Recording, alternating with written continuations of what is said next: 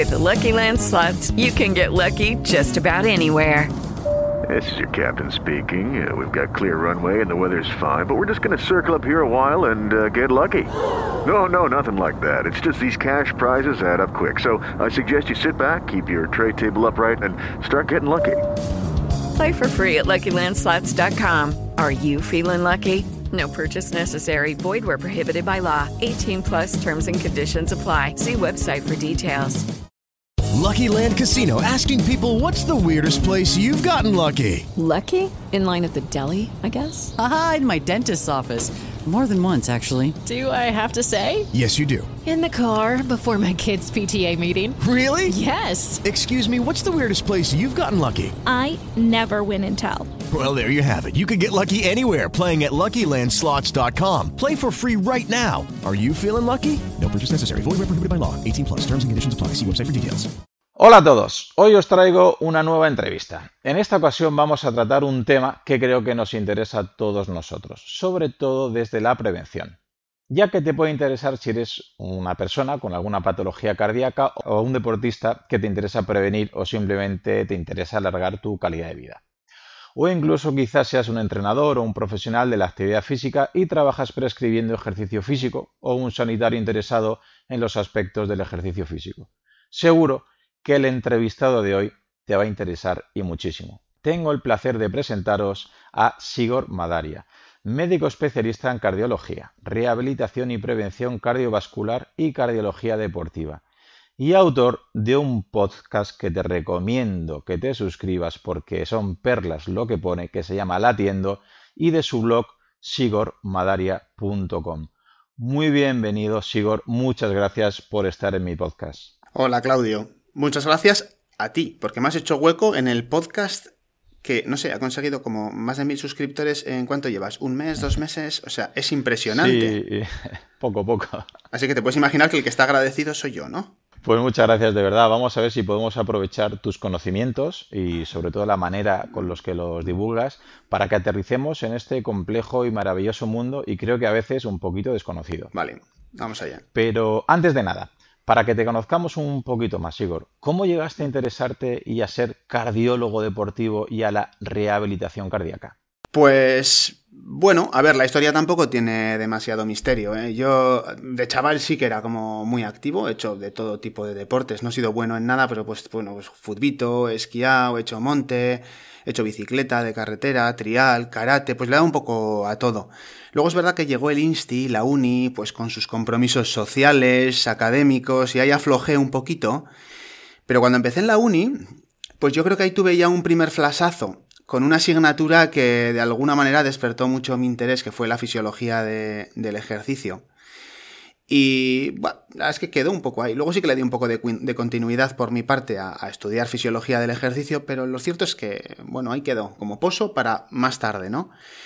Y luego ya, pues otra vez, cuando ya terminé la carrera, que tenía un poquito más de tiempo, retomé otra vez el deporte, empecé a correr, a andar en el monte, a andar en bici, tenía muy buenas sensaciones otra vez con el deporte y coincidió, y me acuerdo mucho de este momento además, de la rotación en pruebas de esfuerzo, que es una rotación que en realidad casi nadie quería hacer entre los residentes, porque es, así tampoco parece que tenga como mucho interés.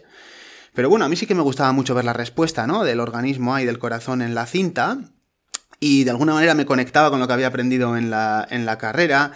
Se despertó mi interés un poco por evaluar un poco más el tema este del rendimiento, la prueba de esfuerzo con gases que no teníamos, pero yo ya la tenía ahí en mente.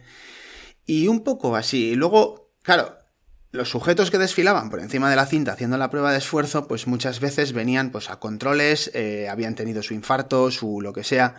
Y en muchos casos también pues se les había dado una serie de recomendaciones con respecto a la actividad física que a ver, en cardiología los tratamientos ya sabes un poco qué evidencia les respalda o de dónde vienen un poco las recomendaciones. En ese caso, aquello era un misterio, ¿vale? O sea, se les decía que no hicieran y tampoco había buenos motivos o buenos argumentos para el por qué. Entonces me daba la sensación de que a lo mejor, pues oye, igual nos estábamos pasando de restrictivos, ¿no? Porque tú le dices a una persona que no haga y no va a tener complicaciones haciendo ejercicio, pero, joder, hacer ejercicio es bueno. Entonces, realmente estamos dando con el punto de equilibrio, ¿no? Y ahí un poco se despertó ese interés y lo, tuve durante toda la formación. De hecho, al final de la, de la, carrera ya me fui al Consejo Superior de Deportes, ahí estuve con Araceli Boraita, hacíamos reconocimientos a, a deportistas de élite. Y cuando terminé ya la especialidad, pues tenía un perfil bastante definido y muy orientado a la rehabilitación cardíaca, a la cardiología deportiva, de forma que hasta mis jefes reconocían, ¿no? Un poco esa formación que tenía. Compraron la dichosa prueba de esfuerzo con gases, que tuve que aprender a hacer de forma autodidacta, porque entonces no se hacían, ahora se hacen muchas, pero no se hacían. Y me hicieron un hueco en la rehabilitación cardíaca de Basurto y en la privada también, pues me dieron la oportunidad de empezar una unidad de rehabilitación cardíaca y de empezar a ver deportistas y pues así ha sido hasta ahora. Diez años llevo haciendo reconocimientos pues al Athletic, el Eibar, etcétera. O sea, ha sido un poco dejarme llevar, ¿eh? Tampoco te creas que ha habido ahí ningún, ninguna historia emocionante. Ha sido la, opción por defecto casi. Y muchos de nosotros, eh, gracias a Dios que todavía, por lo menos no tenemos patologías o conocidas de momento, eh, mucha gente me comenta que bueno, que la, la rehabilitación de momento no le interesa mucho porque no, todavía no hay una patología y esperan no tener. Pero eh, tú como rehabilitador, ¿podríamos extrapolar ciertos datos o recomendaciones para utilizar de manera preventiva? Es decir, ¿podríamos proponer un antídoto de manera profiláctica para no llegar a tener problemas cardíacos o por lo menos que lleguen lo más eh, leve posible o lo más tarde a los que a día de hoy todavía no tenemos patologías conocidas?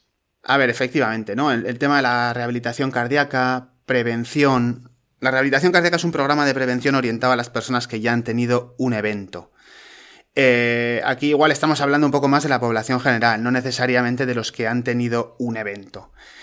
Eh, por hacer una distinción. Los que han tenido un evento se supone que eso pertenecen a una población de riesgo, ¿no? Pues que conducen con una carretera por curvas, que puede tener baches o lo que sea, y ya han tenido un accidente. Aquí de lo que se trata es de asfaltar la carretera quitar los baches, enderezar la carretera para evitar accidentes en el futuro. En la prevención primaria es lo mismo, es decir, hay que enderezar la carretera cuando ya se ha torcido, cuando empiezan a aparecer los factores de riesgo, hipertensión, diabetes, colesterol y esas cosas, tabaco, y asfaltarla bien para que no exista ese accidente en el futuro. Entonces, bueno, pues la forma de asfaltar la carretera, digamos que sería un poco entiendo al antídoto ese que te refieres. Eh, en la rehabilitación cardíaca se hacen muchas cosas, entonces nos vamos a quedar un poco con la parte educativa o la parte que tiene que ver pues con orientar a los sujetos en medidas del estilo de vida. El que ya tiene un infarto generalmente además tiene que recurrir a fármacos para reducir el riesgo, ¿eh? pero la base siempre son las medidas del estilo de vida. Y las medidas del estilo de vida, a ver, son las que más o menos todos conocen, ¿no? Ahí no hay mucho misterio. Pues no fumar, evidentemente, dormir bien, eh, dormir bien significa fundamentalmente las dos patologías más importantes son las apneas obstructivas del sueño y el insomnio, es lo más habitual. Entonces, para la apnea obstructiva del sueño lo que funciona es no beber, sobre todo por la noche, no tomar hipnóticos y adelgazar. Entonces, dieta, ejercicio, ¿no? Y el insomnio, pues bueno, una vez que ya has desarrollado insomnio, pues intentar limitar las conductas que perpetúan el insomnio. A ver, esto tiene, esto daría para hablar mucho más, ¿vale? Eh, yo creo que lo vamos a dejar aquí nos vamos a centrar un poco quizás en lo que yo les digo a los pacientes acerca de la dieta y del ejercicio. Que tampoco tiene mucha sorpresa la cosa, ¿eh? pero bueno, sí que tiene igual algún matiz que conviene comentar. Con lo que respecta a la dieta, lo que, mira, en la entrevista que hiciste con Sari, ahí yo creo que ella lo explicó muy bien. O sea, alimentación real, ya está no hay más, ¿vale? Todo el mundo debe comer alimentos reales y evitar ultraprocesados. Creo que no hay más. O sea, lo del mercado evitando el supermercado. Si tienes que comprarlo en un supermercado y no está en un mercado, es que ya vamos mal, ¿vale? Eh, no creo que merezca la pena profundizar mucho más en esto. Y si no, os escucháis el capítulo de Sari, que también está muy bien. Y ahí se explica un poquito mejor. Y luego, a ver, hay otro punto y hay una regla adicional, ¿no? Que es para los pacientes que tienen síndrome metabólico, que es esa cosa de la que tanto hablas, pues bueno, pues azúcar alto, resistencia a la insulina, obesidad, hipertensión, eh, triglicéridos, el colesterol bueno bajito. Pues bueno, hasta ahora la verdad es que me he tenido que pelear con todo el mundo para justificar por qué les decía a los pacientes que restringiesen los hidratos de carbono. Pero bueno, desde el 2019 creo que fue ya la ADA, que es la Asociación Americana de Diabetes, reconoce que la intervención más efectiva para los objetivos que ellos buscan con la dieta, que es controlar todos estos factores de riesgo del síndrome metabólico, hipertensión, diabetes, peso, ¿no? es la restricción agresiva de hidratos de carbono. Entonces, esa es la propuesta que les hago a los pacientes que tienen algún perfil de riesgo metabólico, además de basar la alimentación en comida real. Pues ya empezar a restringir ya también la patata, el arroz, la fruta, igual las legumbres, los cereales, desde luego, ¿vale? Eh, ¿Y cuánto? Pues bueno, en función de la severidad del problema que tengan, de, de los resultados que están consiguiendo, de lo que les cueste, y, y, de la satisfacción con la dieta. Al final, a ver, se trata de que el paciente sepa lo que tiene que hacer. Tampoco hay que, ¿eh? no hay que castigar a nadie. Pero bueno, por lo menos tienen que saber que ese es el camino a que mejore su situación metabólica. Y eso es lo que les digo con respecto a la dieta. O sea, alimentación real y si tienen síndrome metabólico, diabetes, restringir hidratos de carbono.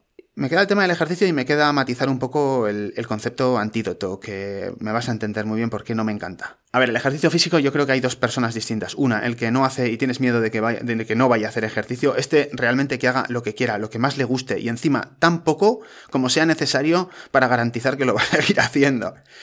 Y, y luego está el que, el que sí que hace y va a hacer, ¿no? Entonces, a este que le dices, joder, pues, a ver, que haga generosamente ejercicio aeróbico, a poder ser todos los días, ¿vale? Pues la OMS dice hasta 300 minutos de ejercicio de intensidad moderada o más. ¿eh? O sea, por exceso no va a haber problema. Y, y, generalmente la persona cuanto más hace va a notar, se va a encontrar mejor. Entonces, sin miedo. O sea, yo ejercicio aeróbico haría en grandes dosis. Y a ver, hasta lo que uno pueda, que también luego hay que conciliarlo con la vida, ¿eh? Pero pero bueno, entiendo que cuanto más, mejor. Y encima a poder ser variadito, pues bici, correr, eh, remo, nadar, pues darle un poquito de variedad, ¿vale? Y luego compatibilizarlo con pesas, con ejercicio de fuerza. Un día mucho mejor que dos, dos mejor que uno, tres algo mejor que dos, seguro. Incluso si te gusta, pues puedes hacer cuatro, pues ya sabiendo que hay que periodizar un poco los grupos musculares y tal para gustos, ¿vale? O sea, luego ya combinaciones hay todas las que quieras, incluso ejercicios ya que de alguna manera pues meten mucho entrenamiento funcional, que combina la fuerza con la fuerza resistente. Bueno, quiero decir que fórmulas hay miles, ¿vale? Pero no hay que descuidar estos dos aspectos. Y esa es la receta un poco básica. Pero luego sabes que a esa receta a mí me gusta añadirle un poquito de guarnición de sal y de picante, ¿vale? Para hacerlo perfecto. Y a ver, la guarnición hace referencia al, al, a la compañía, ¿no? O sea, somos seres sociales, el ejercicio físico es un catalizador social impresionante, además eso lo ves, o sea, en la prueba de esfuerzo la gente entra intimidada y termina y, y están súper expansivos y quieren compartir todo, están como de, de, otro humor diferente, ¿no? O sea, es, es una situación muy favorable para socializar.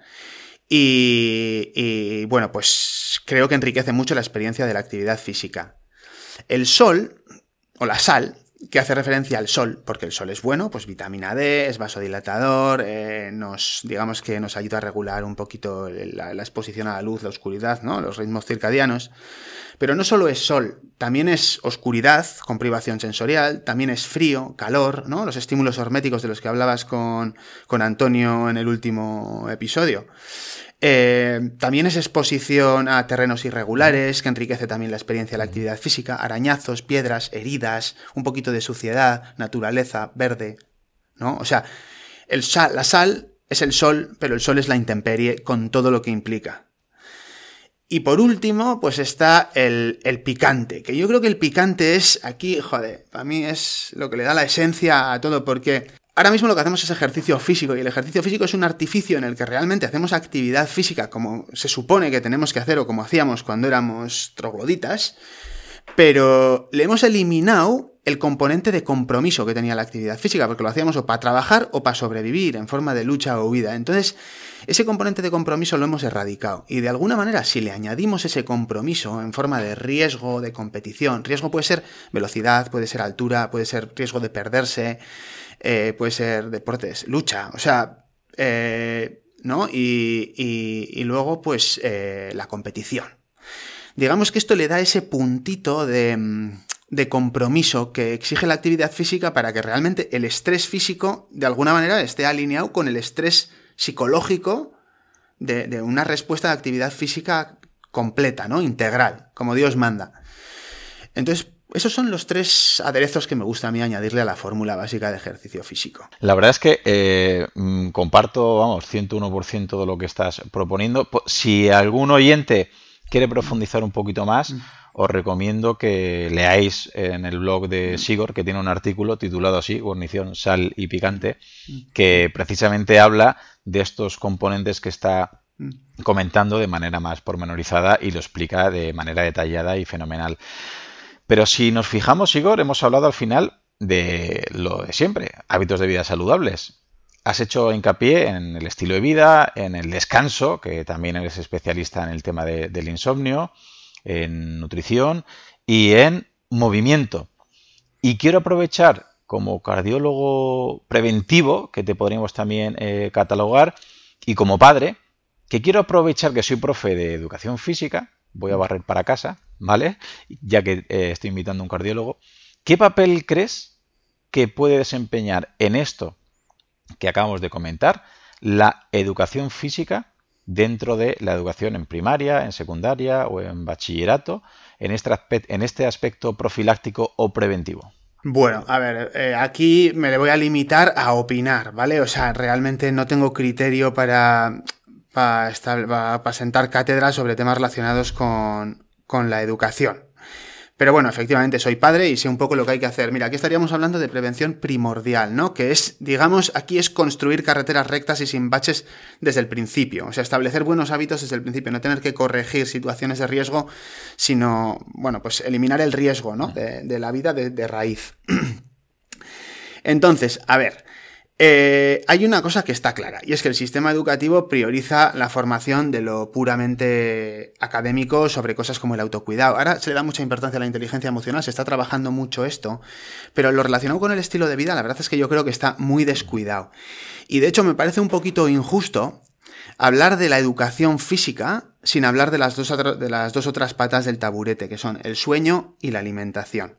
Y creo que me vas a entender y vas a estar de acuerdo eh, conmigo. A ver, con lo que respecta al sueño, ya de entrada, em, a ver, está claro que estamos viviendo una epidemia o una situación más o menos de severa de privación de sueño, ya como población en general, pero los chavales también, o sea, duermen menos de lo que tienen que dormir. Hay una epidemia de falta de sueño. Pues por videojuegos, por la tele, porque no hay cultura en casa de la importancia del sueño o por lo que sea. Y al final es importantísimo que duerman, porque, pues, tanto para su desarrollo cognitivo, desarrollo cerebral, etcétera, ¿vale? O sea que realmente te estás centrando en las habilidades académicas, pero el sustrato para las habilidades académicas, a ver si lo tenemos contemplado o no. Hay casos de hiperactividad que son casos de déficit de atención que realmente se curan cuando los pacientes duermen bien. O sea, eso no me lo estoy inventando, eso está descrito, ¿vale? Y también se sabe que los niños que duermen mal tienen una peor situación metabólica. O sea, y coincide, ¿no? Qué casualidad, la epidemia de falta de sueño con la epidemia de obesidad infantil. Que a lo mejor el tema del ejercicio y la dieta tiene algo que ver. Pero a mí hay veces que no me cuadra esto. O sea, quiero decir que hay pacientes que, o sea, chavalillos que comen mejor que la media o hacen más ejercicio que la media y faltan explicaciones para saber por qué la epidemia de obesidad, ¿vale? Yo no me termino de comprar eh, el que se muevan menos y, coman peor solamente. Yo comía mal de pequeño, yo cenaba empanadillas, comía pasta tutiplén, bocadillos y en fin, o sea, he sobrevivido. y no había tanto, y ahora hay más, hay algo, algo hay. ¿eh? Y me llama la atención el tema del sueño. ¿Hay alguna iniciativa en tu escuela para detectar el problema de sueño? Por ejemplo, los, los, los profesores, los padres, ¿tienen algún programa formativo para saber sobre este tema, o sobre la importancia de este tema, o detectarlo siquiera. Si tú supieras lo, lo poco que duermen los mis alumnos, por ejemplo, es muy llamativo, que estoy en clase. ¿Qué edad tienen? Pues mira, estos que te digo en concreto es un grupito de bachiller, 16 años.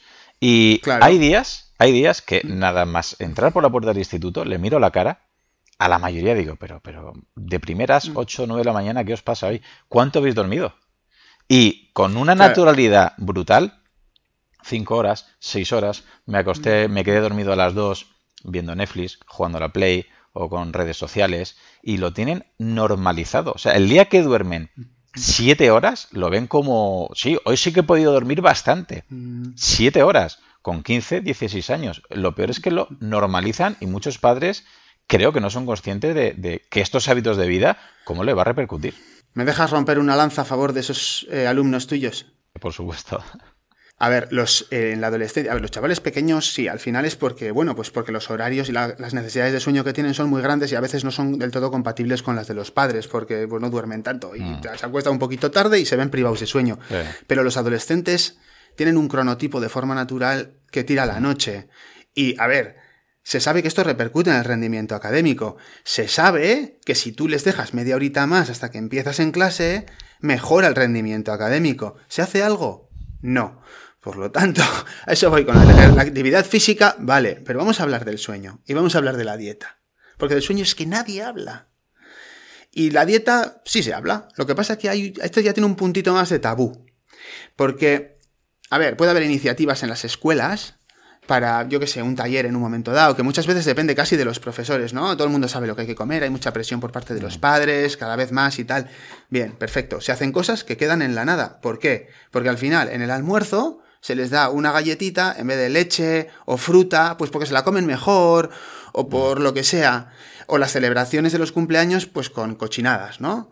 O eh, la- bueno, los menús de las empresas de los, de los, eh, de los comedores, o sea, por favor, si da vergüenza ver lo que les ponen para comer. Y sobre todo los segundos platos, o sea, tú ves la parte de la proteína y te da un ataque de risa, o sea, es casi como si estuviesen cachondeando de los niños. Mira, no- nosotros, Igor, este año, este curso escolar, hemos, en primer ciclo de la ESO, hemos atrasado la hora de entrada de los alumnos, en vez que sea a las 8, que sea a las 9. ¿Crees que esa medida es beneficiosa o la ves contraproducente a la hora de eh, valorar lo que hemos comentado, los biorritmos? Eh, como ellos tienen unos horarios más, más búhos que Alondra con esa edad, eh, se ha propuesto que entren una hora más tarde con la idea que tengan una hora más de descanso. Cosa que no siempre cumplen porque muchos alumnos ya dicen, vale, si voy a entrar una hora más tarde, me acuesto todavía más tarde porque no tengo tanta necesidad. A ver, a mí no es lo que me parezca a mí, o sea, eso se ha estudiado. Entonces, me parece que es lo que habría que hacer. O sea, quiero decir que hay que adaptarse a eso, porque eso no se puede cambiar, que eso no lo puedes... Bueno, sí, puedes intentar luchar contra ello, pero uno puede ser flexible y adaptarse. Entonces, me parece bien, no por mi opinión, sino porque, bueno, parece que es que de hecho funciona. Luego, no sé si vosotros tendréis la forma de cuantificar los resultados de eso, pero a priori debería de funcionar, claro que sí. Perfecto. Para meternos ya un poquito en el mundo deportivo, Sigor, eh, ¿cómo podríamos definir la cardiología deportiva? Bueno, a ver, la cardiología deportiva eh, realmente no es una subespecialidad. Lo que se pasa es que sí tiene bastante contenido específico. Eh, es cardiología clínica normal y corriente, que es la cardiología del médico y el paciente intentando trabajar juntos para llegar al diagnóstico y al mejor tratamiento. Lo que pasa que de alguna manera aquí se reconoce que el paciente tiene sus peculiaridades y que a lo mejor la cardiología normal no satisface las necesidades que puede tener ese sujeto, ¿vale? Entonces hay que ser un poco flexible y hay que saber hacer excepciones y adaptarse a este tipo de, de, de cliente, de paciente, de sujeto, de lo que sea. ¿eh? Entonces, si en la rehabilitación cardíaca el problema es que la gente haga ejercicio, porque la mitad no lo va a hacer al año, pues aquí en general ese problema no lo tienes y de lo que se trata es de minimizar las posibilidades de que les pase algo haciendo ejercicio. Entonces, ahí así, las áreas de actuación un poco más específicas de la cardiología deportiva, pues básicamente son, por un lado, el screening, que es el reconocimiento médico ¿no? de los deportistas, pues para intentar identificar gente que aparentemente está sana pero que puede tener alguna patología que le ponga en riesgo, ¿no? Pues reconocimientos médicos deportivos. Luego, eh, los planes de actuación urgente con desfibrilador. Esto no es específico de la cardiología deportiva, esto es casi más de medicina de urgencia, de primeros auxilios, pero bueno, de alguna manera es prevención de la muerte súbita una vez que se ha producido la parada cardíaca. Y luego en el momento que tienes un paciente o un deportista enfermo, entonces aquí ya se plantea la situación de, bueno, si competía, decidir si es conveniente que siga compitiendo o no, y si no competía o no es conveniente que siga compitiendo, pues intentar buscar la fórmula de ejercicio físico, de deporte, que le permita a él, ¿no? Dar todo de sí, dar su, máximo potencial en lo que tiene que ver, pues, sobre todo con el tema de la actividad física y, y el deporte. Y muchas veces la respuesta no la tenemos nosotros, o sea, la tiene el propio paciente, porque el riesgo es un tema muy de azar, ¿eh? O sea, las enfermedades aumentan las posibilidades de que te pasen cosas, pero estamos hablando de posibilidades. Y tampoco son posibilidades muy grandes. Entonces ahí ya la tolerancia al riesgo de cada uno. pues bueno, es diferente. Entonces, la labor es muy informativa. Al final, lo que haces es explicarle al paciente lo que tiene para que entienda su enfermedad, cuáles son los riesgos, porque no es un riesgo, o sea, hay muchos tipos de riesgo diferentes, cómo se comportan esos riesgos con el ejercicio, qué puede hacer para minimizarlo, pues de forma que al final él pueda hacerse su propio consejo, ¿no? Y luego también hay una parte aquí, yo creo que en la clínica o en, el trato con el deportista, que es que, que se aclare un poco con sus objetivos. O sea, más que nada, por lo menos estar seguros de que lo que está haciendo realmente está orientado a lo que quiere hacer. Porque a veces la gente hace ejercicio por salud y hace cosas que realmente no son muy saludables, como pegarse palizas de ejercicio aeróbico a lo largo de la semana sin meter nada de fuerza, por ejemplo, ¿no? O sea, eh, te lo digo agro... O intentar adelgazar a base de andar 30.000 pasos a la semana, o sea, al día, pues quizás no es la mejor forma, ¿no? Entonces, primero hay que identificar bien cuál es el objetivo y ver si realmente lo que están haciendo está orientado a esos objetivos o no. Eso es un poco para mí la cardiología deportiva. Eh, has comentado el, apartado de los screens deportivos y aquí hay eh, muchísima discusión, o por lo menos yo no lo veo que esté muy, muy claro. ¿Recomendarías hacerlos? Eh, ¿Cuáles? ¿Cuándo? ¿En qué caso? ¿Para quién? Porque hay protocolos más cortos, hay protocolos de mayor duración. ¿Hasta qué punto se puede prevenir o detectar futuros problemas cardíacos? ¿Cómo nos podrías un poquito resumir los pros y contras de los screening deportivos? Bueno, a ver, eh, ya, aquí lo más difícil es resumir, porque me has hecho muchas preguntas. A ver, tengo una serie de, creo que es media docena de artículos que desarrollan el tema del screening, tanto en chavales como en deportistas maduritos. Te los voy a pasar, los pones porque seguro que tienes algún tarau ahí entre tus escuchantes, el más friki de todos, que igual hasta lo consulta. Pero bueno, es, es, eh, es, no te voy a decir que árido, pero sí que es profundo, ¿vale? Yo creo que está hecho para que lo entiendan no médicos, pero es profundo. Entonces aquí voy a intentar simplificar. Y quizás no responda a todas las preguntas porque es imposible. Imagino. Pero bueno, me voy a hacer. Yo creo que nos vamos a entender. Entonces, a ver, desde lo superficial, evidentemente. O sea, si tú tienes la capacidad de identificar una enfermedad, joder, pues. ¿Cómo no va a ser bueno identificarla, no? Luego ya establecerás las medidas preventivas para que no. para que no vuelva a suceder. Eh, pero bueno, cuando indagas un poquito más y rascas un poquito más, te das cuenta de que la cosa no es tan sencilla. De hecho, es bastante complicado. Aquí hay que diferenciar el chavalillo, el deportista joven, del deportista madurito. ¿Por qué? Pues porque la tasa de muerte súbita y complicaciones es diferente, porque la patología es diferente, porque las pruebas que nos planteamos son diferentes, incluso dentro de cada grupo se pueden hacer diferentes pruebas. Pero bueno, vamos a coger el caso del deportista joven, porque yo creo que es más sencillo de explicar, ¿vale? Luego la argumentación general vale para los dos. En realidad, las limitaciones del screening son las mismas para unos y otros. Pero el deportista joven nos va a servir muy bien para intentar entender las limitaciones del screening. Se pueden hacer muchos tipos de screening, pero lo que se plantea es hacerles una historia, preguntarles por los síntomas, antecedentes familiares, antecedentes de enfermedades, una exploración cardiovascular y un electrocardiograma. ¿Vale? Eso es lo que a día de hoy, si les vamos a hacer, yo creo que el, bueno, lo mínimo o, lo que se acepta como eh, el básico. Se le atribuye a esta estrategia la capacidad de prevenir el 90% de las muertes. No sé si alguna vez habéis oído esta cifra, el 90% de las muertes súbitas relacionadas con el deporte. A ver, esta cifra es mentira, viene de un estudio antiguo que no se ha conseguido replicar nunca más y sencillamente es que es imposible. Hay muchas eh, patologías que no se ven en este reconocimiento porque no se pueden ver, porque una dilatación de aorta no se ve en el electro, porque algunas son agudas y, se presentan después de que les haces el reconocimiento, un infarto, una miocarditis. No sé cuántas son, porque depende del estudio, varía mucho la proporción de los casos que realmente son detectables o no, pero un 50% ya es algo generoso. Si partimos de una tasa de muertes súbitas de 1 de 50.000, que puede ser una cifra que se puede aceptar, ¿no? Como, como de referencia, eh, pues ya nos tenemos que juntar 50 tíos como yo y hacer mil reconocimientos cada uno, cada año, para cruzarnos con esa persona. Claro, teniendo en cuenta que uno de cada dos se nos van a escapar, pues entonces ya tenemos que ser 100 tíos como yo, haciendo mil reconocimientos todos los años, para intentar identificar a uno y que otro se nos cuele. Identificarlo no quiere decir que le vayamos a salvar la vida. Porque tú no le garantizas que le vayas a, digamos, a cambiar el destino, ¿vale? Podría pasar lo mismo, además.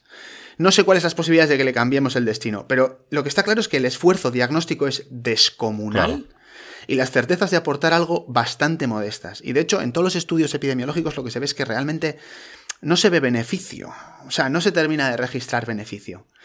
Y no pasaría nada si fuera inocuo, porque una persona puede decir, mira, me da igual, es muy poco probable, pero yo me lo pago, no pasa nada, házmelo. La cosa es que tampoco es inocuo. O sea, ya realmente son muy pocas posibilidades de aportar algo positivo y pueden pasar cosas. Eh, de entrada, el electrocardiograma clasifica como enfermo a uno de cada 300 sujetos. ¿Qué quiere decir eso? Que yo y mis 99 colegas haciendo mil reconocimientos vamos a generar más de 300 pseudoenfermos, a los que les vamos a hacer pruebas médicas, pruebas diagnósticas, con sus efectos secundarios, etcétera, ¿vale? Y efectos secundarios, o sea, cuando hacemos pruebas diagnósticas utilizamos contraste, yo utilizo mucho contraste, yo he hecho pruebas que, que, implican radiación, riesgo de cáncer, en teoría, ¿vale? Entonces, frente a una posibilidad tan baja de beneficio, pruebas invasivas, cateterismos, estudios electrofisiológicos, en una chica llevaba, me acuerdo, 20 años jugando a fútbol profesional. Ya le había hecho 7 reconocimientos, 7 años consecutivos. No le vi nada. El último año le diagnostiqué un síndrome de cute largo. Y eso ya implica poner medicación. Le puse la medicación y se le quedan las manos heladas, le duelen las manos por la medicación. Ese año ya pasó a hacer seguimiento a la seguridad social porque acabó su contrato con el club. Y la médico que le ve no está dispuesta a quitarle la medicación. Flaco favor le hice a una persona que ya no iba a hacer deporte nunca más, diagnosticándole algo que jamás le había dado problemas un chaval cayéndose en la cinta a 19 km por hora, no le pasó nada. Luego dolores musculares, fatiga, impotencia por la medicación. A ver, todo esto yo lo he visto. Y todavía llevo, bueno, llevo 10 años y todavía me faltan unos cuantos reconocimientos para hacer los 100.000 que tengo que hacer, ¿eh? para igual identificar a un sujeto de los que se va a morir. Por ejemplo, eh, una persona que, luego veremos el corazón del deportista y la larga distancia, pero una persona que haga triatlón, que haga Ironman o que haga ultradistancia, Claro, a lo mejor puede ser, pregunto, que los problemas vengan a partir de X horas de duración de carga, de fatiga, y claro, en un screening no le puedes hacer un reconocimiento, ¿no? No lo puedes poner a prueba más allá de una carga de X minutos o escasamente una hora como máximo, que ya sería un screening de muy larga duración. O siempre hay una proporción o un paralelismo de lo que pasa eh, a nivel cardíaco en los primeros minutos de una prueba con lo que le podría pasar a un ultrafondista que está 8, 10 o 12 horas corriendo? A ver, eh, eh, claro, aquí la cosa es el tipo de patología que tienen los ultrafondistas, quizás la prueba de esfuerzo tampoco es la más indicada para identificarlo, ¿vale? Está claro que son dos esfuerzos totalmente diferentes, o sea, puedes tener una complicación haciendo un deporte de muy larga distancia y no tenerlo en la prueba de esfuerzo. Eso puede pasar perfectamente, o sea que de alguna manera no, no, no, no tiene por qué valer la prueba de esfuerzo, pero Quizás tampoco ese tipo de patología, quizás tampoco sea la forma de detectarla, hacer una prueba de esfuerzo, ¿vale? Tenemos otras. A ver, es una más de las limitaciones del screening que ya está, está más pensado para el deportista madurito y que tiene más que ver con las pruebas de esfuerzo, con la detección de cardiopatía isquémica. Se sale un poco del ejemplo del deportista joven, tiene unas limitaciones más específicas del deportista madurito. me, me parece meterme en un pantanal muy gordo hablar de esto. Vamos a darle la vuelta a la pregunta. ¿A qué perfil de personas o de deportistas le recomendarías por lo menos plantearse hacer algún tipo de, screening? Vale, a ver, ahí, hay distintas posturas. De hecho, por ejemplo, la sociedad canadiense ni se pronuncia. Estos consideran que no hay evidencia y no dicen a quién hay que hacer y a quién no. Ya está. O sea que si, te, si lo quieres responder a la pregunta, ellos no te van a ayudar. Luego hay una postura que a mí me gusta mucho, que es la del Colegio eh, Americano de Medicina Deportiva, la CSM, y, y las guías de actividad física para los americanos. Estos lo que dicen es, se tiene que hacer una valoración médica la gente que tenga síntomas de enfermedad eh, cardiológica, o sea, dolor de pecho, palpitaciones, fatiga, mareos, pérdida de conocimiento, ¿vale? Esos son los síntomas cardiológicos. O que estén diagnosticados de una enfermedad, o que tengan síntomas de diabetes, o sean diabéticos, o que tengan enfermedad renal.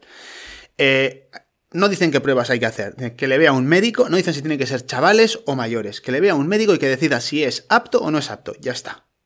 A mí esto me parece una postura muy buena para establecer a nivel de grandes poblaciones o incluso de organizaciones deportivas muy grandes una carrera que tenga 20.000 corredores, por ejemplo. Me parece, pues si tienes síntomas, eh, tienes que consultar, si tienes enfermedad tienes que consultar y si no, oye, mira, pues adelante. A, a los que no tienen síntomas lo que les dicen es que tienen que hacer un programa de ejercicio físico bien dimensionado, sobre todo si no están acostumbrados a hacer ejercicio físico. Entonces, eh, bueno, aquí entran dos elementos de prevención que yo creo que luego igual podemos hablar de ellos. No sé si. Ahora nos vamos a centrar. te voy a responder simplemente a quién hacer el reconocimiento. Y, y luego está la postura un poco más de las sociedades eh, cardiológicas. Esto es lo que dicen es que si el sujeto tiene riesgo cardiovascular, o sea, si tiene síndrome metabólico, ¿no? De eso de lo que tanto hablas, hipertensión, diabetes, colesterol, tripa, etcétera, y sobre todo si no está acostumbrado a hacer ejercicio, a lo mejor se podría plantear hacer una prueba de esfuerzo, eh, pero ya no, no a modo de recomendación para toda la población, sino ya una vez que tienes al paciente dentro de la consulta, dices, oye, mira, pues a lo mejor me gustaría verte cómo te comportas en la cinta, ¿vale? Pero claro, plantear esta estrategia a nivel poblacional implica atender una cantidad descomunal de personas que es inasumible. Entonces a mí no me parece responsable esta postura a nivel poblacional. A mí estas dos me parecen las más así. En chavales, pues que se la haga el que quiera, pero y luego a veces muchas veces es por imposición de los clubes o por seguros de, de, deportivos o por las federaciones o lo que sea, ¿vale? Ahí ya pues es un poco lo que hay, pero a mí esos dos planteamientos, el de las sociedades cardiológicas en función del riesgo de enfermedad coronaria y el de los enfermos y síntomas de enfermedad de los americanos me parecen los más los más aplicables en general. Y una vez, eh, bueno, ya se ha pasado, digamos, eh, la decisión de cada uno antes de someterse a, una prueba deportiva u otra, según su, su estado, eh, antes de hacer una prueba deportiva, ¿qué podrías definir de características respecto al corazón deportista? ¿En qué se diferencia? Al, ¿Qué adaptaciones tiene el corazón de las personas que practican actividad física? El corazón del deportista es un ejemplo de alostasis. Sé que te encanta el concepto, empezaste con él en el, en el podcast. Eh, es un concepto de alostasis porque al final lo que hace es. Se produce una serie de cambios, pues como consecuencia de la exposición repetida a un estímulo deportivo determinado, ¿vale? Y esto lo que tiene básicamente es un carácter anticipatorio. Joder, si estoy haciendo esto, pues es previsible que lo vaya a seguir haciendo, voy a poner en marcha los cambios que me van a permitir hacerlo de forma más eficaz y más eficiente. Esto es según el modelo fisiológico alostático, ¿vale? Eh, claro, aquí depende del tipo de deporte que hagas. En teoría, al principio se planteaban dos tipos de corazones de deportista diferentes, ¿no? El, deportista aeróbico de fondo, digamos, ¿no? Por decirlo de alguna manera, pues como tiene que mover mucho consumo de oxígeno, mucha potencia aeróbica, pues lo que limita la potencia aeróbica es la cantidad de sangre que bombea el corazón por minuto. Entonces hay que aumentar esta cantidad de sangre para mejorar la potencia aeróbica. Y para eso lo que hace es dilatar las cavidades, ¿vale? Todas las cavidades del corazón. Y cuando se dilatan, pues como se somete a mucha tensión la pared, pues también se engruesan un poquito para disminuir esta tensión. Y luego también hay bradicardia por distintos mecanismos, pues por remodelado del sistema nervioso vegetativo, por una serie de mecanismos que lo que hacen es disminuir la frecuencia cardíaca. De forma general, esas son las adaptaciones. Al principio también se decía que los deportistas de fuerza, Claro, estos no necesitan consumo de oxígeno. Entonces, en teoría, el corazón no se dilata porque no tiene que bombear más sangre. Pero cuando haces fuerza, claro, comprimes las arterias que van a ese músculo, aumentan las resistencias y el corazón tiene que hacer más fuerza para conseguir bombear esa sangre. Entonces, de alguna manera, pues con el símil del entrenamiento de fuerza, lo que se espera es que haya hipertrofia, ¿vale? Lo que pasa es que con el tiempo, cuando hemos empezado a medir bien, con técnicas un poco más precisas, cuando han empezado a desaparecer los anabolizantes de la ecuación, pues te das cuenta que los, los entrenamientos, o sea, los deportistas de fuerza no tienen corazones tan distintos a los de la población general. Son remeros, ciclistas, triatletas, fondistas los que tienen los corazones más grandes, las bradicardias más profundas, ¿vale? Con esto consiguen más eficacia, más potencia, que es lo que hemos dicho antes, en, el, modelo alostático, consiguen trabajar a intensidades más altas y, por otro lado, más eficiencia, que lo que quiere decir es que para cargas submáximas lo que consiguen es movilizar menos reserva hemodinámica, menos reserva fisiológica y, por lo tanto, menos fatiga, ¿vale? Eso sería lo que hace referencia a lo fisiológico. Luego, eh, en el modelo toxicológico, digamos, de la hormesis, ¿no? El, efecto hormético del insulto de la actividad física, ¿no? Pues ya pues, por redondear un poco todos estos conceptos. Claro, aquí la cosa es, si la actividad física es un estímulo tóxico, bueno, pues eh, eh, la exposición repetida al corazón del deportista lo que hace es disminuir la toxicidad bueno, como adaptación hormética, ¿vale? Entonces, eh, de hecho, ese, es un poco uno de los aspectos del carácter protector del ejercicio físico repetido. Luego hay otros ¿eh? que tienen que ver más con temas metabólicos o temas del sistema nervioso eh, simpático o de la activación adrenérgica, del estrés, etc. Pero en general las adaptaciones al deporte lo que hacen es, de forma hormética, reducir la toxicidad aguda del ejercicio físico. Entonces aquí la gracia y la pregunta que me hacías es, oye, ¿qué carácter, o, cuál es la, digamos, cuál es el carácter clínico del corazón del deportista, cómo se diferencia, ¿no? Porque aquí el interés clínico del corazón del deportista viene porque de hecho esa dilatación y esas bradicardias lo que hacen es que se parezca mucho a bradicardias patológicas, a bradicardias que son pues, enfermizas, digamos, o a dilataciones a miocardiopatías, la dilatación del corazón, ese se, despliega el tejido muscular y produce como un tejido esponjoso que también nos puede dar lugar a confundirlo con otras miocardiopatías, la dilatación del ventrículo derecho, miocardiopatía ritmogénica del ventrículo derecho, se empieza a aparecer a determinadas enfermedades y entonces hay pues la gracia del cardiólogo clínico está en saber diferenciar efectivamente dónde está la enfermedad y dónde está la adaptación, porque es verdad que en muchos puntos o en gran parte se solapan, ¿vale? Eso es un poco el, todo el misterio que hay en torno al corazón del deportista. Vale, ¿y estas adaptaciones, esta alostasis, es decir, cómo se adapta el, corazón y sus cavidades al entrenamiento, podrían llegar a ser dañinas si hay mucho estímulo estresor, si la dosis hormética ya empieza a ser excesiva, como puede ser el caso, como os comentado antes, del ultrafondista, de la gente que hace triatlón de larga distancia. Estas adaptaciones que a priori son positivas, son buenas de este corazón, ¿podría llegar a ser insalubre a medio o a largo plazo? Vale, a ver, esa pregunta es muy bonita y sobre todo cuando ya metes el modelo fisiológico alostático y toxicológico de por medio porque da para jugar y pasárselo muy bien. El corazón del ultrafondista es un corazón de deportista, en principio. Lo que pasa que, bueno, pues al hacer mucho, lo que hace es remodelar mucho. O sea, son las formas más extremas de corazón del deportista. Pero en principio son fisiológicas, ¿vale? Entonces la cosa aquí es, ¿se puede esto pasar de rosca? Bueno, pues a ver, según el modelo fisiológico alostático, carga fisiológica, ¿no? O sea, trabajo produce una respuesta, que es la actividad física que desarrollamos, ¿vale? Eh, eh, la carga fisiológica de forma repetida, repetida es una carga alostática que produce adaptaciones. Vale, el corazón del deportista. Y podría haber sobrecarga fisiológica que puede producir patología aguda en forma de infarto, rotura de aorta, por ejemplo, o podría haber una sobrecarga alostática cuando digamos que la carga fisiológica repetida en el tiempo es muy grande. Esa es un poco la pregunta. ¿Se podría producir patología por sobrecarga alostática? Y según el modelo eh, toxicológico se podría producir toxicidad aguda, pues sería un poco lo mismo, ¿no? O sea, un infarto o una rotura de aorta, pues porque te pasas, sobrepasas tu capacidad de, respuesta. Pero podría existir lo mismo que con los metales pesados, toxicidad aguda y toxicidad crónica con las dosis repetidas de mucho ejercicio físico. Bueno, pues eh, creo que es una pregunta que está respondida en parte. A ver, a nivel epidemiológico, hay varios estudios que de alguna manera en la gente que hace mucho, y mucho es mucho, ¿vale? Sí que se ve un repunte en la mortalidad. Lo que pasa que es verdad que la gente que hace mucho, mucho es poca y la potencia estadística en esos estudios, en esa zona, es baja. Entonces, existen dudas incluso de si, de si esa desviación es real o no. Pero bueno, parece que podría serlo, ¿vale? Porque se ven varios estudios. Oye, a lo mejor cuando hacemos mucho, aumenta un poquito la mortalidad. Y eso coincide, ¿no? Un poco, pues, con, con, con con el modelo alostático fisiológico y el modelo toxicológico. O sea, es coherente con esa teoría. ¿Podríamos cuantificar lo que es mucho o es imposible porque mucho para Sigor no es mucho para Claudio y no es mucho para el oyente que nos está ahora mismo escuchando? Eso es. A ver, se han hecho intentos por cuantificar la dosis tóxica. Ahora vamos a ver, claro.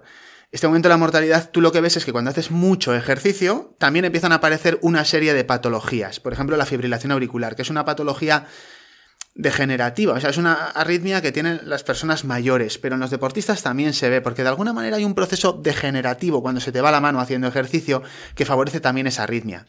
Y cuando esto es lo que pasa que es muy frecuente y pero es poco grave, ¿vale? O sea, que esto tampoco es una cosa muy alarmante. Esto puede pasar en el ventrículo derecho, que es mucho menos frecuente, pero ya es mucho más grave porque te puede matar de forma aguda. Entonces, el volumen de ejercicio que hace falta para esto es súper variable, depende muchísimo de las personas. Se ha hecho intentos por cuantificarlo, pero es muy grosero porque no aplica a la persona. No aplica. En general, nadie tiene que regirse por la posibilidad de un umbral tóxico si no ha tenido problemas haciendo ejercicio físico. El problema es por déficit de ejercicio físico, no por exceso. Luego también se está viendo más enfermedad coronaria, curiosamente en los de... Fíjate, eh, profe Claudio y otro como profe Claudio, pero que yo qué sé, uno hace ejercicio físico 150 minutos de ejercicio de intensidad moderada a la semana y el otro se mete 6 horas de, de, triple disciplina todas las semanas. Bueno, pues ese hombre con 50 años, el Claudio que hace triple disciplina 10 horas a la semana, tiene más enfermedad coronaria, tiene más calcio coronario que el otro Claudio, que es igual, solo que hace menos ejercicio. Y esto se ve, o sea, parece que mucho ejercicio de tipo aeróbico y tal en el deportista veterano aumenta las placas de colesterol. Bueno, de, colesterol, de ateroma, ¿vale? Y sin embargo no se correlaciona con un aumento de la mortalidad en esa misma población. Entonces, todavía hay aquí como mucho por aclarar, ¿vale? Es un terreno un poco pantanoso y del que al final yo la conclusión que saco es que no puedes dar una recomendación de limitar por la posibilidad de un efecto tóxico del ejercicio físico. Perfecto. Corrígeme un dato que leí el otro día. Eh, que salían maratonianos y, bueno, gente que practica ultradistancia, que se veía más score de calcio coronario. Eso es. Con lo cual, a priori, puede parecer, ostras, hacer deporte de larga distancia, eh, ojo, porque es un, puede ser un predictor de mortalidad, ¿no? O de eventos cardiovasculares en personas sedentarias pero no había un paralelismo con problemas cardiovasculares. O sea, tenían un score de calcio alto, pero no había eventos cardiopatológicos. ¿Es, ¿Es, posible que se refiera a eso?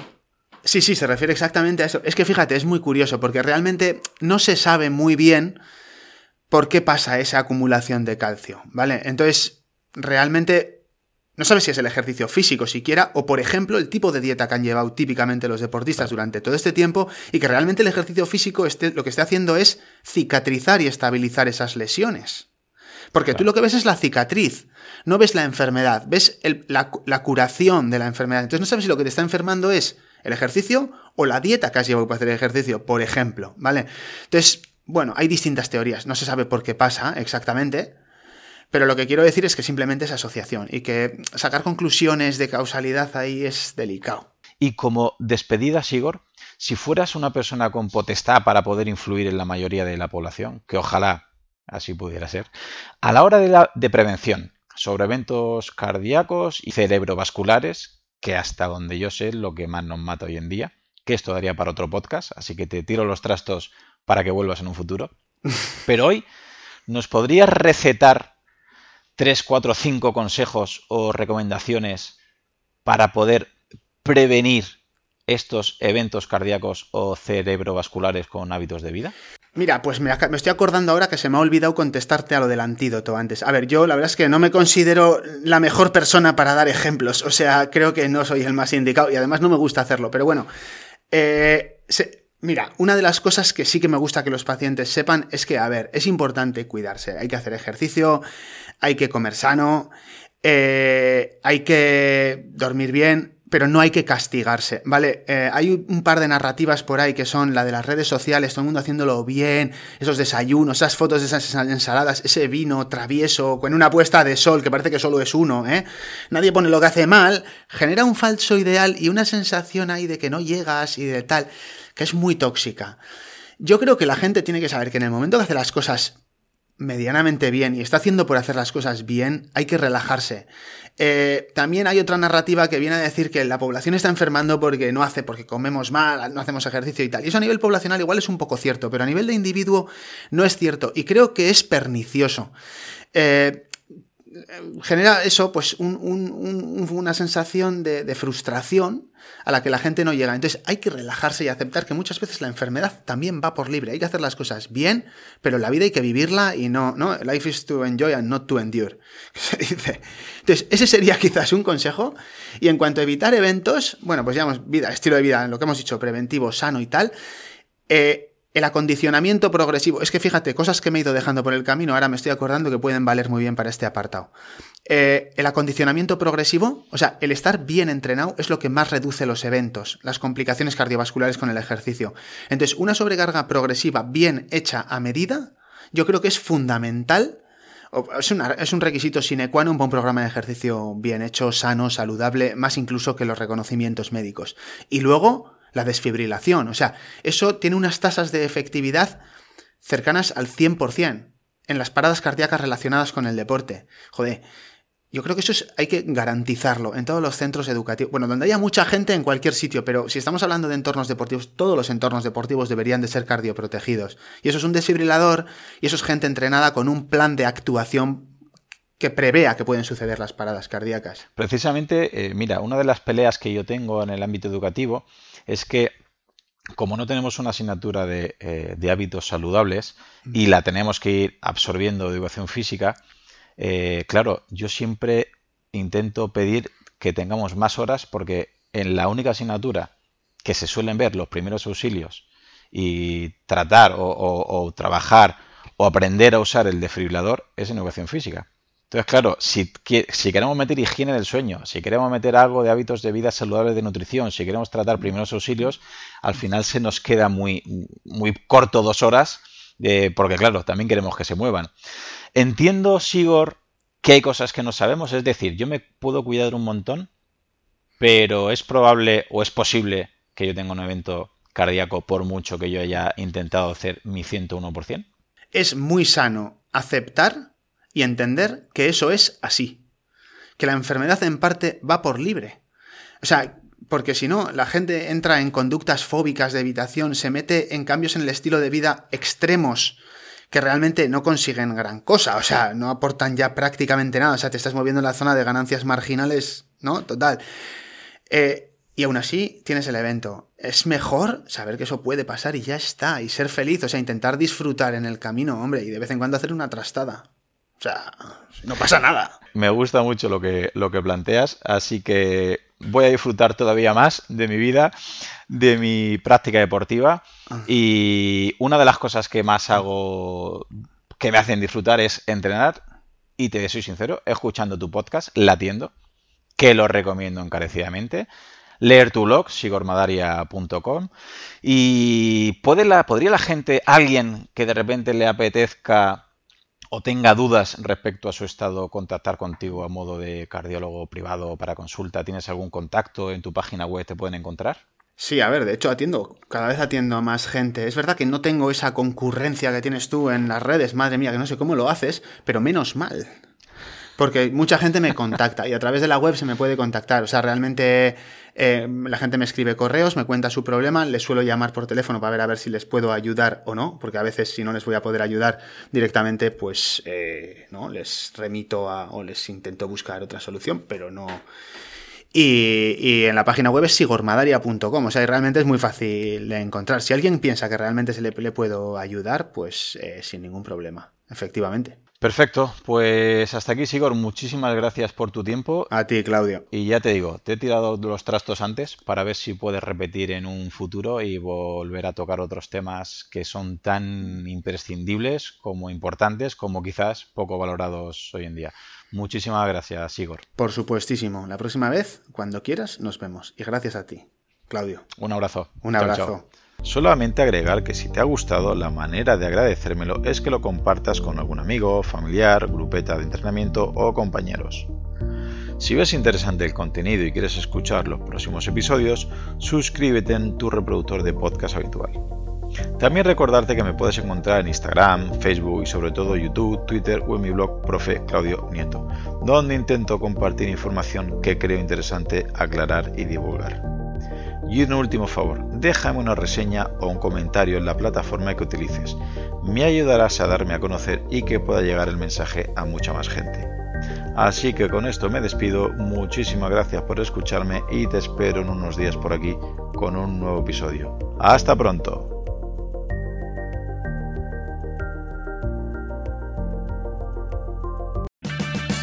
Purchase new wiper blades from O'Reilly Auto Parts today and we'll install them for free. See better and drive safer with O'Reilly Auto Parts. Oh, oh, oh, O'Reilly Auto Parts.